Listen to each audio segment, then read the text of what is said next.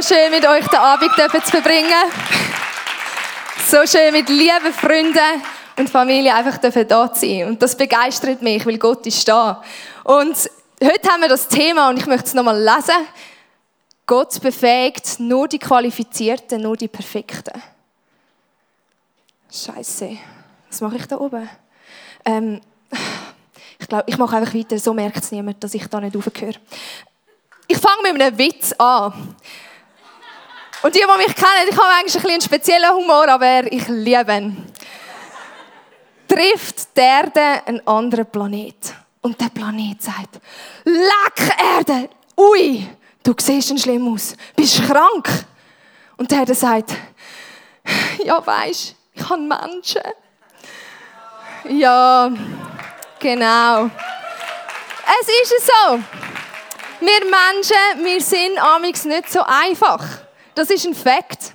Und eben der Titel der heutigen Message, ich möchte noch mal lesen, Gott befähigt nur die Qualifizierten, nur die Perfekten. Ich lasse mal so stehen. Aber in der Annahme, dass wir das immer wieder denken, und manchmal denken wir so, ich glaube, dann hat der wirklich manchmal ein bisschen Grund zum Bauchweh haben. Ich glaube, wenn wir in die Welt schauen, sehen wir ja eben genau, dass es nicht so ist. Also wenn ich in mein Umfeld schaue, sehe ich, dass, dass, es, dass es absolut nicht so ist. Dass das eine Idealvorstellung ist, dass alles perfekt ist. Ich sehe Menschen, die leiden, wie Tanina erzählt hat, Freunde, wo, wo es nicht einfach geht, wo Leute brauchen, wo man sie mitträgt. Wir schauen in die Welt raus und wir sehen, dass es, dass es Streit gibt, dass es Krieg gibt. Aber auch ganz in meinem eigenen Leben merke ich, ich bin egoistisch. Ich denke schlecht über andere. Ich lüge. Ich suche äh, meinen Vorteil. Das ist so. Und wenn ich den Titel lese, dann verliere ich ein bisschen den Mut, weil der Fakt ist klar. Ich weiß, dass ich dem nicht gewachsen bin. Ich bin nicht perfekt. Du bist nicht perfekt. Und ich kenne die Gedanken in meinem eigenen Leben. Weil ich liebe Jesus von ganzem Herzen. Und ich glaube, jeder, der da hockt. Und wenn du Jesus noch nicht kennst, wünsche ich mir, dass du heute kennenlernst. Ich liebe Jesus und mein Wunsch ist tief im Herzen, dass ich einen Weg gehen darf, der ihm gefällt. Mein Wunsch ist es, dass ich ein Leben leben darf, das etwas Ewiges hinterlässt. Und ich merke immer wieder, hey, ich schaffe das nicht. Ich kenne Minderwertgedanken von wie, wie gehöre ich auf so eine Bühne, ich kann nichts sagen. Aber ich kenne auch Gedanken wie, wie kann ich einen Unterschied in meinem Umfeld machen, dort wo ich bin. Ich kenne das. Meine Sündhaftigkeit, meine Fehler sind mir bewusst. Und manchmal merke ich, dass ich den Anspruch eben habe, an andere, aber auch mich selber, ich muss perfekt sein. Der Anspruch auf Perfektionismus. Und ich stelle das nicht nur an mich selber, weil wenn ich das mache, erhebe ich ihn automatisch auf andere, weil ich die Messlatte da oben habe. Und meine Frage ist heute am Abend als allererstes, hat Gott denn den Menschen unperfekt geschaffen? Und wir lesen ganz im ersten Kapitel der Bibel, im Alten Testament, dass es eben nicht so ist. Gott hat den Menschen geschaffen und er hat gesagt, sehr gut, sehr gut. Gott hat den Menschen also perfekt geschaffen. Wenn ich perfekt sage, meine ich nicht, dass es ein ferngesteuerter Roboter ist, der einfach das macht, was er sollte, sondern Gott hat den Mensch geschaffen als ein liebendes Gegenüber.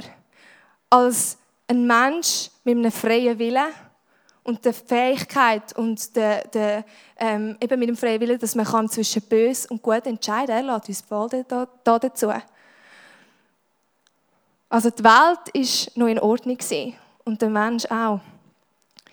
Und wenn wir einander anschauen, wenn du verliebt bist und deinem Partner in die Augen schaust, oder wenn du ähm, einfach umschaust in dieser Schöpfung, in dieser Natur, du merkst immer noch, hey, das ist so etwas Schönes. So etwas Schönes. Aber wo, wo ist denn das Perfekte verloren gegangen? Und dort gehen wir ganz zurück. Ihr merkt, wir fangen bei den Basics an, aber das ist wichtig, dass wir die anderen Punkte begreifen. Weil der Mensch hat, wie gesagt, den Freiwillen gehabt. Und der Mensch hat im Teufel mehr geglaubt, schlussendlich, als Gott. Er hat ein Wort, dass der Teufel sagt, ja Gott, er möchte euch nur das Beste vorenthalten. Dem haben sie mehr geglaubt. Und es ist zum Bruch gekommen. Der ich weiß nicht, ob der Mensch jemand kennt, der ehemalige Bundeskanzler, also aus Deutschland, der Karl Karsten. Er fasst das auch mega gut zusammen. Und zwar sagt er, die Ursache allen Übels auf dieser Welt ist der Abfall der Menschen von Gott. Es fängt dort an. Dort fängt es an. Und weil der Mensch so hat sein wie Gott und eben abgekehrt ist von ihm, ist ihm das zum Verhängnis geworden. Wir leben in einer unperfekten Welt mit so viel Schön, Schönem, aber auch so un viel unperfekten Sachen. Und wir Menschen, ich persönlich, ich erlebe immer wieder den Anspruch, dass ich das, was Gott in mein Leben gestellt hat, wo er sagt, Kathrin, ich glaube an dich, sage ich nein, weil ich bin dort noch nicht so weit. Nein, ich habe Fehler in meinem Leben, Gott, ich kann das nicht. Und ich stelle wieder die Messlatte an mich selber so hoch. Nur die Perfekten. Nur wenn ich diesen Schritt gemacht habe, dann, dann kann Gott mich brauchen. Nur wenn ich diese Geistlichkeit erreicht habe. Und sorry, wer misst das? Aber wir machen es immer wieder. Nein, ich bin noch nicht so weit. Es geht nicht. Nur Gott. Gott kann nur die Perfekten in seinem Reich brauchen. Und im Fall Spoiler, das hat er im Fall nicht gesagt. Ja, er hat das nicht gesagt, sondern er hat etwas anderes gesagt. Und auf das gehen wir jetzt auf die Schleiche. Die Schleife, die Schleiche. Genau. genau. Und zwar im Brief im Neuen Testament. Und ich weiß nicht, ob ihr, ich habe sehr lange den Brief gar nicht gewusst, dass der existiert, aber es ist der Philemon-Brief. Hoi Philemon. Genau. Wir haben jemanden, der hier Philemon heißt, das ist ein super guter Mann. Genau. Der Philemon-Brief ist von Paulus geschrieben worden. Wer war der Paulus? Der Paulus hat ein spektakuläres Erlebnis mit Jesus. Jesus ist ihm begegnet und er hat sein ganzes Leben umtrüllt. Er hat gesagt, ich will jetzt einer sein, der Menschen gewinnt für Jesus. Und er hat den Auftrag gefasst und ähm, ist zu allen, zu den Griechen, zu den Juden, zu den Nicht-Juden und hat die gute Botschaft, dass Jesus den Mensch liebt. Dass Jesus ist auf die Welt, weil er den Mensch liebt und ihn retten er hat diese Botschaft verkündet. Und weil der Paulus halt so war, einfach schnurstracks und er hat das Ziel vor Augen gehabt, ist er immer mal wieder ins Gefängnis gekommen. Das ist für ihn so. Gell? Und dort, wo er den Brief schreibt, ist er im Gefängnis in Rom. Und dort hat er eine spezielle Art von Gefängnis gehabt. Wir lesen, dass er eigentlich in einer Wohnung hat können wohnen wo er eigentlich hat können sein. Ich nehme an, er hat Fußfesseln gehabt, er hat einfach dort sein. Aber er hat die Freiheit gehabt, Briefe zu schreiben. Er hat können Menschen zu sich empfangen und so hat er eigentlich den ganzen Weg frei gehabt, um zum Menschen reinholen und die gute Nachricht von Jesus weiter erzählen. Der Brief, der Philemon-Brief, den er im Gefängnis schreibt, schreibt er an einen Mann namens Philemon. Ja! Und der Philemon ist ein wohlhabender Mann gewesen. Was hat ihn auszeichnet als wohlhabender Mann? Ein wohlhabender Mann damals äh, in dieser Zeit, du hast Sklaven gehabt. Das hat einfach zu deinem Hausrat gehört, wenn du reich bist, du hast Sklaven gehabt, die dir dient haben. Und der Philemon ist unter der Arbeit von Paulus zum Glauben gekommen. Und so ist er eine mega Schlüsselperson in der Gemeinde von Kolossea, weil er hat nicht nur, weil er reich war, das ganze Haus zur Verfügung stellen. Es war ein grosses Haus, dass die Leute können go, ähm, Gottesdienst feiern sondern er war auch als Seelsorger tätig, als Mentor, als Ermutiger. Also Glaube und Liebe ist für Paulus nicht einfach irgendwie eine fromme Tätigkeit, sondern wirklich eine Praxis im Alltag. Das war sein Herz. Und genau an diesem Mann schreibt Paulus einen Brief mit einer Bitte. Es geht um eine Person, einer von seinen Sklaven, der Onesimus. Den Namen habt ihr vielleicht noch nie gehört. Onesimus. Und der lehrt uns sehr, sehr viel, wenn es darum geht, wie und wer Gott befähigt und was seine Maßstäbe sind. Und auf das wollen wir hineingehen. Onesimus ist wie gesagt ein Sklave Und er ist nicht ein Sklave der seine Arbeit gut gemacht hat, sondern er ist geflohen vom Philemon. Er hat ja, ist gegangen und er hat im, äh, im Philemon Schaden angerichtet. Nämlich, er hat Sachen gestohlen. So alle fünf Finger Rabatt, ich nehme noch etwas mit.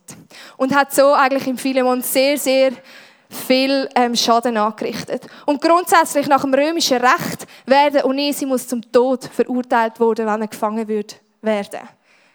Er hat nicht gehorcht. Er hat sich, ähm, er ist einfach fort. Wo ist er hin?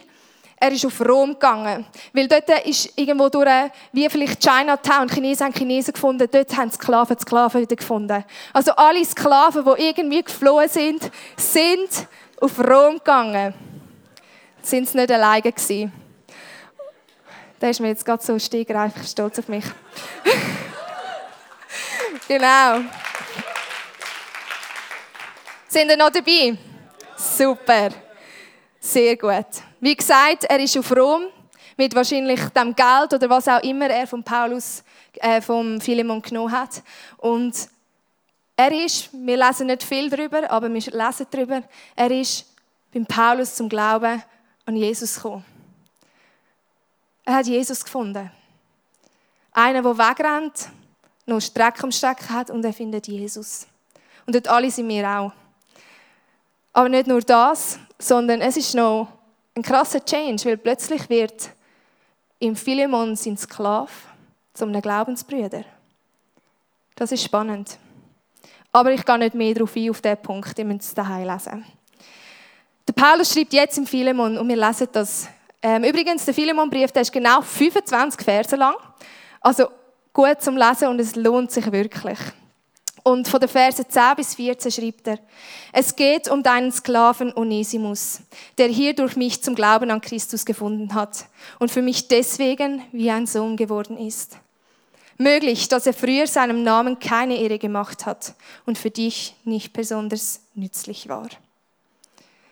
Der Paulus erwähnt in seinem Schreiben, dass der, dass der Onesimus für den Philemon nicht besonders nützlich war. Und da werde ich auf unser Leben nochmal zurückgehen. Wenn Gott uns ruft oder wir merken, wir bauen ja alle Reich Gottes, egal wo wir sind. Unter dem haben wir manchmal ein eine komische Vorstellung. Aber dort, wo wir sind, verbreiten wir Jesus. Und er sagt, hey, er hat, der Onesimus hat wahrscheinlich seinem Namen nicht alle Ehre gemacht. Und wieso sagt er das? Wenn wir schauen, im Onesimus, im Namen, heißt der Nützliche. Er war nützlich. In anderen Worten, befähigt kann man auch nennen. Und ich möchte dort einen kurzen Cut machen. Der Nützliche. Ich weiß nicht, wie, was eure Namen amix heissen, wenn man sie irgendwie übersetzt.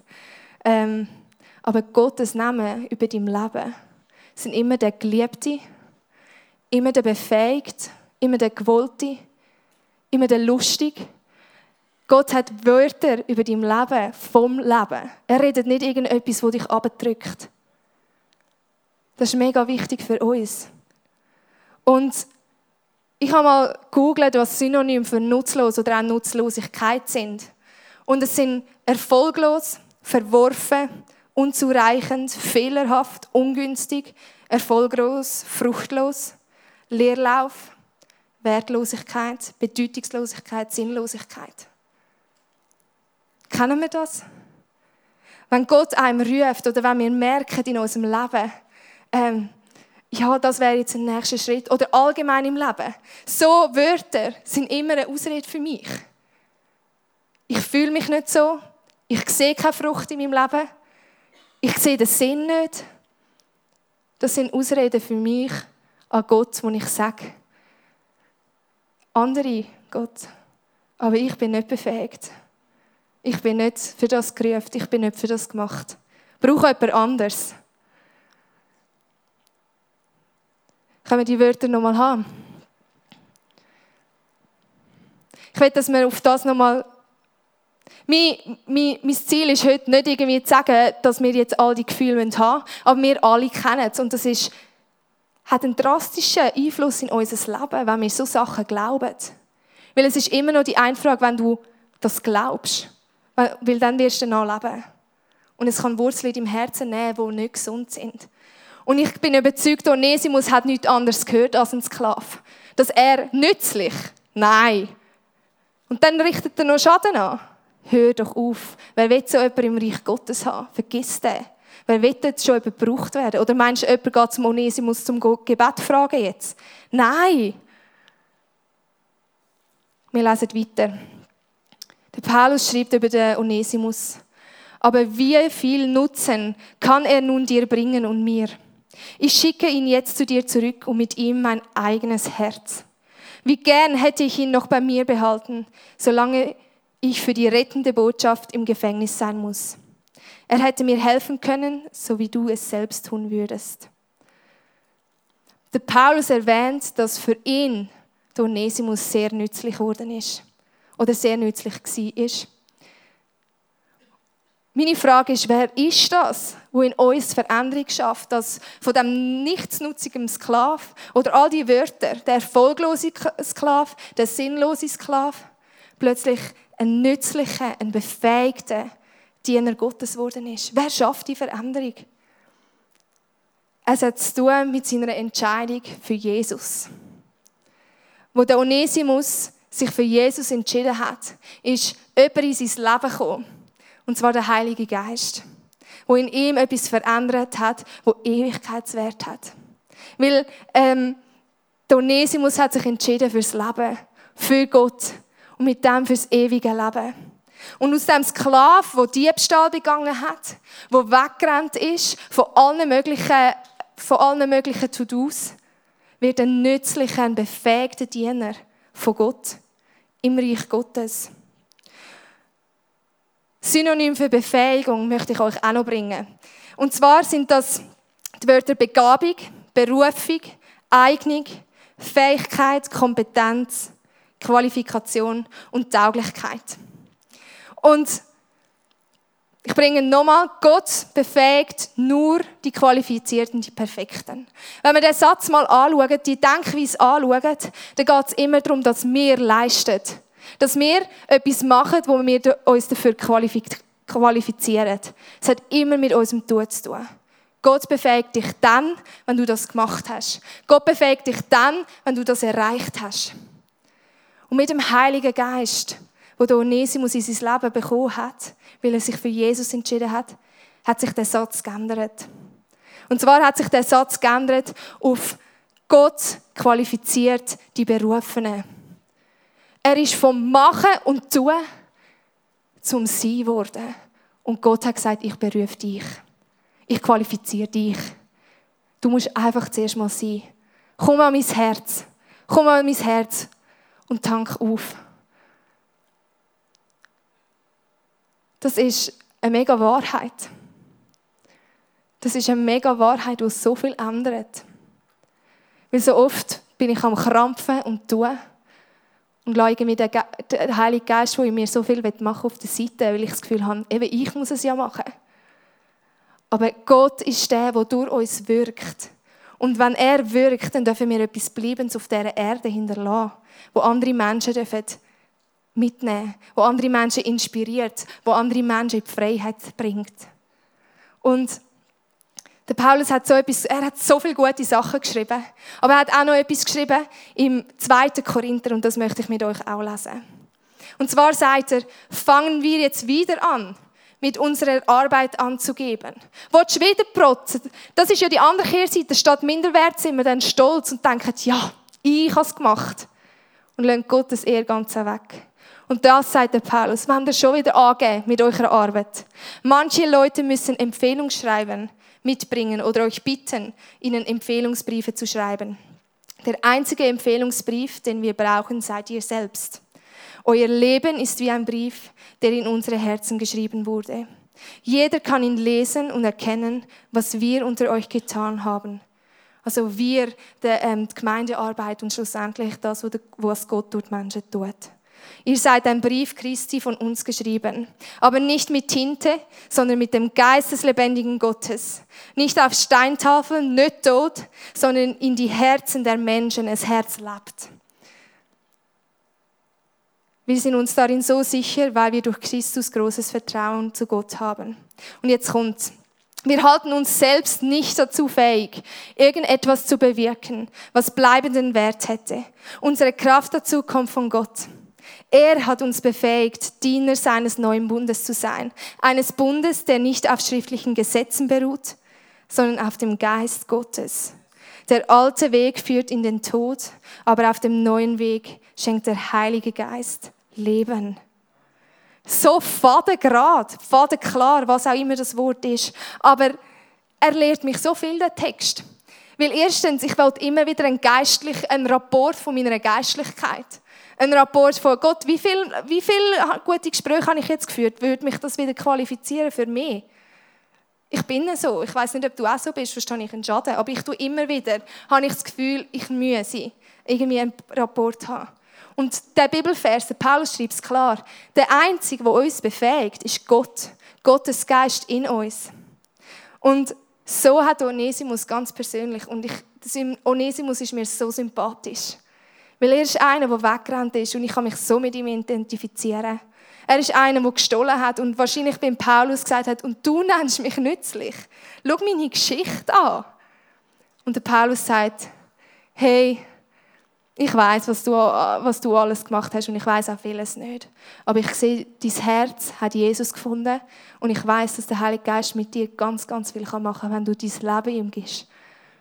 Und das ist eine Hoffnung und das ist eine Verheißung über unserem Leben, dass wenn wir unser Leben Gott hingeben, Freunde, das, das kannst du nicht beschreiben. Ich meine, ich bin 25 und ich staune immer wieder, was Gott in diesen 25 Jahren gemacht hat mit, mit mir.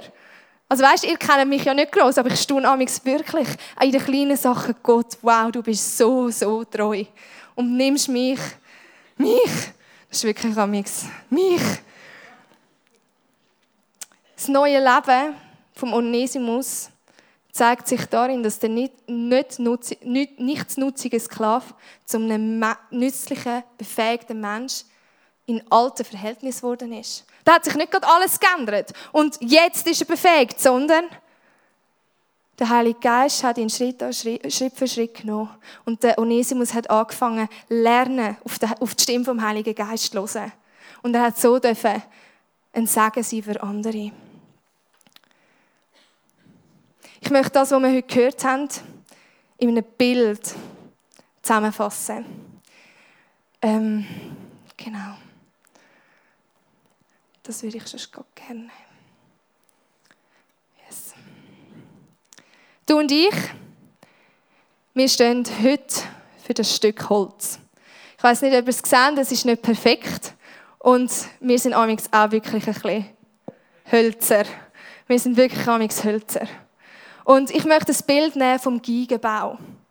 Darum haben wir da auch noch eine Geige. Wenn ihr die anschaut, die Geige, perfekt gewölbt auf alle Seiten. Da gewölbt, gegen außen gewölbt, hinten gewölbt. Wunder, wunderschön. Und sie bringt einen Klang. Für das ist Geige gemacht, dass man kann klingen in diesen Wölbungen. Und wir, ja, wir, Aber ich liebe das Beispiel vom Gigenbau. Weil jedes Holz, jedes Holzstück hat Holzfasern. Und während die Holzfasern mathematisch definierte Linien, dann wird es die perfekte Wölbung geben für die Geige. Das braucht sie, damit sie einen Klang hat. Die Holzfasern müssen perfekt sein. Nur, ihr wisst, wie Holz entsteht, das wächst, oder? Es ist ein Baum. Und ein Baum ist immer wieder verschiedene Temperaturen ausgeliefert. Ein Baum ist immer wieder ähm, Gewitter oder Sonnenschein. Und durch das macht es, dass Holzwasser nicht einfach mathematisch wachsen, sondern es lebt, es geht damals kreuz und quer und jedes Holz ist anders. Wäre man auf der mathematischen definierten Linie, so, so wäre es eigentlich schon vorausgesetzt, was man nachher ist. Aber ein Gigenbau ist nicht eine Konstruktion sondern ein Gigenbau ist ein Schöpfungsakt, wo Arbeit braucht. Es ist ein Handwerk. Und ja, wie macht das ein Gigenbauer? Wie bringt er so eine Wölbung an, dass sie erklingt? Dass es schlussendlich einen Ton gibt. Weil wenn man das Holz anschaut, da geht noch ein Spritzen ab und das ist nicht richtig. Und wieso? Das Holz wird nicht im Meister gerecht sondern ein Meister wird im Holz gerecht. Sprich, wir stehen ja für das Holz. Wer ist der Geigenbauer? Es ist unser Vater im Himmel. Und Er ist am Holz, ist uns gerecht worden. Er hat Jesus auf die Welt geschickt, weil er gesagt hat, hey, die meinen immer, sie müssen perfekt sein, sie müssen mathematische Linien haben. Aber dem ist nicht so. Und Gott hat seinen Sohn geschickt, dass wir sehen dürfen wie Gott ist. Dass wir dürfen sehen, was Liebe ist. Dass wir dürfen sehen, wie ein Leben voller Erfüllung ist. Und Jesus ist den Menschen gerecht worden, indem er sein Leben eigentlich an unserer Stelle gelassen hat. Und sein Blut spricht uns gerecht.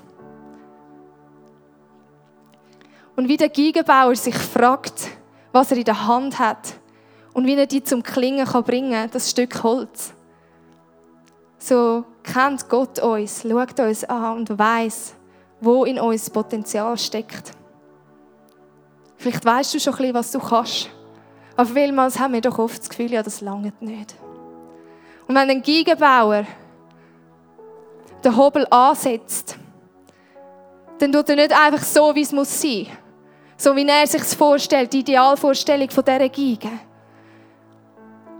Sondern wenn er den Hobel ansetzt, für die Wölbung, wo so wichtig ist, dass ein Klang kommt, geht er der realen Holzfaser an sucht, wo ist die Wölbung.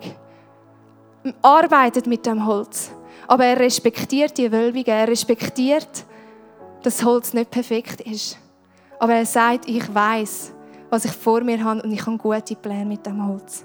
Ich habe gute Pläne mit dir. Und ich weiß, mein Handwerk bestens zu brauchen.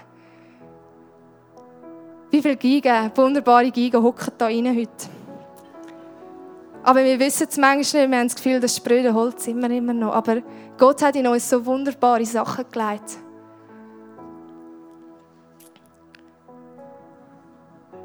Der Paulus schreibt, dass wir gerecht gemacht sind durch das Blut von Jesus.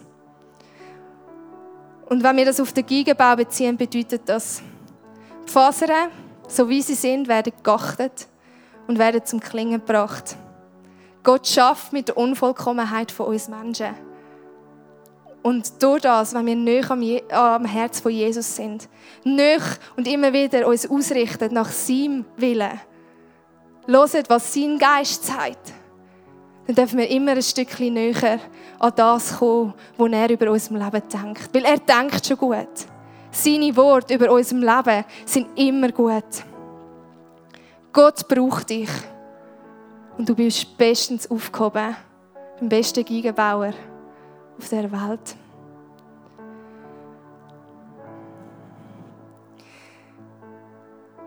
Der Onesimus, ich glaube, der hat sich auch so gefühlt, aber er hat nah dies nah immer merken, was in ihm steckt.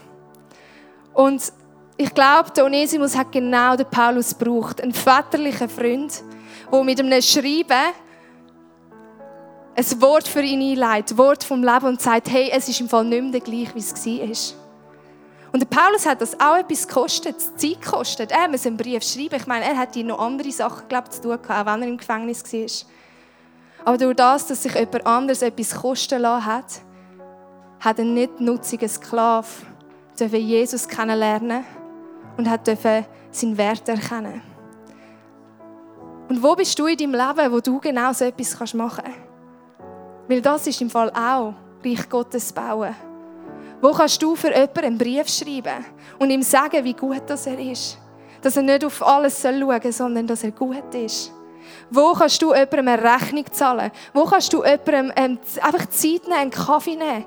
Dass andere Menschen dürfen erkennen, wer sie sind und für was sie sind. Jesus hat so viel parat für unser Leben. Und mir hilft das Bild so, weil ich, ich sehe mich so und ich, ja, ich nehme es auch an. Aber es tut so gut zu wissen, ich muss nicht perfekt sein.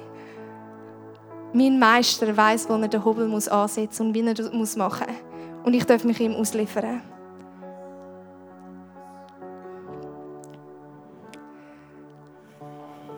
Ihr dürft die Augen zumachen.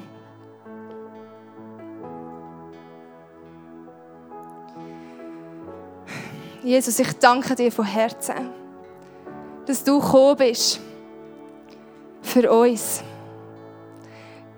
Das Holz nicht muss dem Meister gerecht werden, sondern der Meister ist gerecht worden im Holz. Durch deinen Tod, Jesus, hast du alles, alles gegeben. Und wir dürfen in die Freiheit kommen. Und ich bete über jedem einzelnen Leben, heute an diesem Abend, Jesus, dass wir dürfen erkennen, wer wir sind in dir. Und dass du gute Pläne über unserem Leben hast. Deine Worte sind Leben. Deine Worte sind immer gut. Und ich bitte dich, Heiliger Geist, dass du Gedanken von der Lüge, wir sind nicht genug, Gott kann uns nicht brauchen. Man muss zuerst an den Punkt kommen, dass du die rauskickst.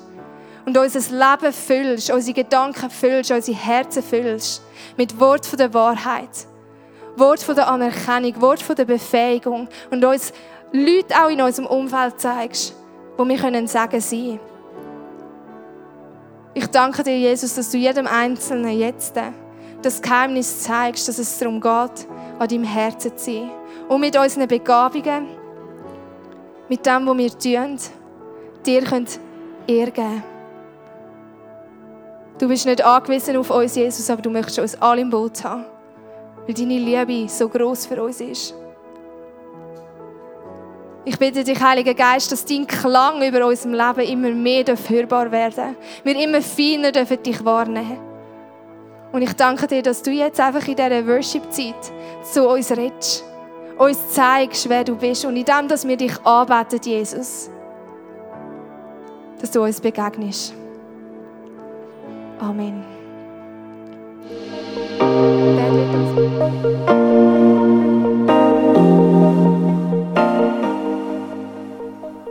Durch so Messages zu dir redet, ist das mega kostbar. Darum nimm den Schatz unbedingt mit in deinen Alltag. Vielleicht machst du gerade noch eine Notiz zu diesem Thema oder redest mit Jesus in einem Gebet noch selber drüber. Es ist unsere Leidenschaft als ICF 20s, junge Menschen zu begleiten auf ihrem Weg mit Gott und sie dabei zu unterstützen. Hey, und wenn du den ICF 20s willst besser kennenlernen dann komm doch vorbei. Wir treffen uns jeden Freitagabend in der Samsung Hall in Stettbach. Du findest uns natürlich auch online, Social Media wie Instagram, Facebook und Snapchat. Dort kannst du dich informieren über Smart Groups, Camps oder was sonst noch so läuft bei uns in der Kirche. Danke fürs Hineinklicken. Bis zum nächsten Mal.